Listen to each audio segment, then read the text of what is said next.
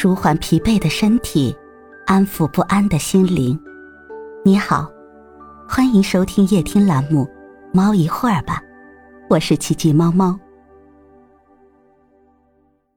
今天为你带来的美文是：努力时的运气才最好。从小到大，我栽过的第一个跟头应该是中考。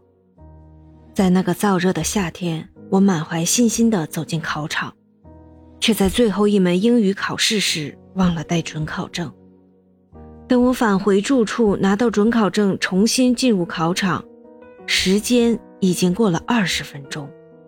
成绩出来，满分一百二十分的英语，我只考了八十九分。老天跟我开的这个玩笑，致使我以一分之差与日思夜想的高中实验班失之交臂。那种感觉，就像你跋山涉水，终于到了心心念念的城堡，却发现那扇门关上了。那个假期，我把自己关在房里，嘴里没有一句多余的话，脸上没有丝毫笑意，整天都在埋怨。我的运气怎么这么差？偶尔打开窗户看看窗外的那片天，也总是阴郁灰暗，完全没有了夏日的晴朗高远。进入高中后，我像变了一个人，不似初中那般神采飞扬，整个人内敛沉默了很多。尖子生们组建的实验班，在很多人心里都是神一般的存在。甚至有老师开玩笑说，进了实验班就是踏进了重点院校的大门。论正常实力，我就应该属于那里。然而，因为中考那个意外，我却被无情的拒之门外。心底的不安和委屈，只有自己知道。每次从实验班门前经过，我都会特意从门口假装不经意地往里面瞟一眼，偷偷的。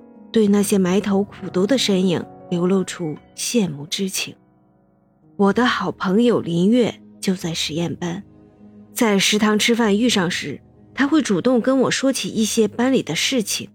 这些事情让我那颗心变得越发焦躁不安。我要冲进实验班，这个念头不时冒出来，拉扯着我。曾经的遗憾与不甘都化作内心的春雨。那里草木葱茏，一片繁盛。高一那段时间，我像打了鸡血一样，每天早上五点准时起床，洗漱完毕去操场跑完圈到教学楼，我总是最早到的那个人。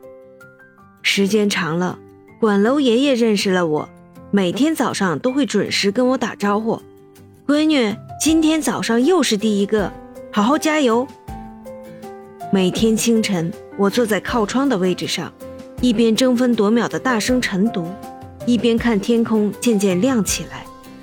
一个学期后，我的势头越来越猛，不仅稳居年级第一，而且与第二名的差距越来越大。班主任很器重我，好朋友林月也向我投来佩服的目光。那几年，我不仅在考试的红榜上始终排名第一。课余时间写的文章也陆续在各杂志发表，拿了好几个作文比赛和学科竞赛的奖项。生活好像将之前亏欠我的一一做了补偿。随着一张张漂亮的成绩单摆在我面前，一直蒙尘在我脸上的阴云如被利剑割开，久违的笑容绽放了出来。即便如此，我依旧不敢掉以轻心。坚持与时间赛跑，继续脚踏实地的努力。高考那年，我考取了一个不错的分数，更重要的是，我的英语成绩是一百四十二分。手里紧紧握着成绩单的我，整颗心一下子透亮起来，一种想在夏风里大声欢叫的冲动，让我有说不出的畅快。放眼远望，阳光明媚，碧空如洗。周边的一切都让人赏心悦目。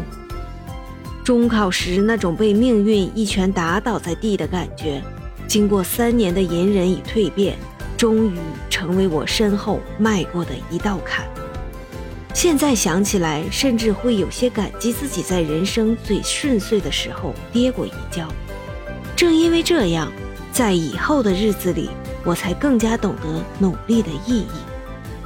在拼尽全力之前，永远别说自己运气不好，因为最努力的时候，运气才最好。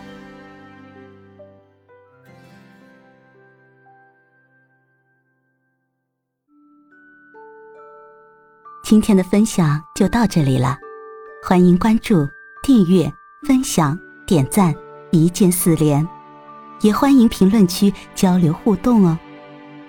祝您晚安，我们明天再会。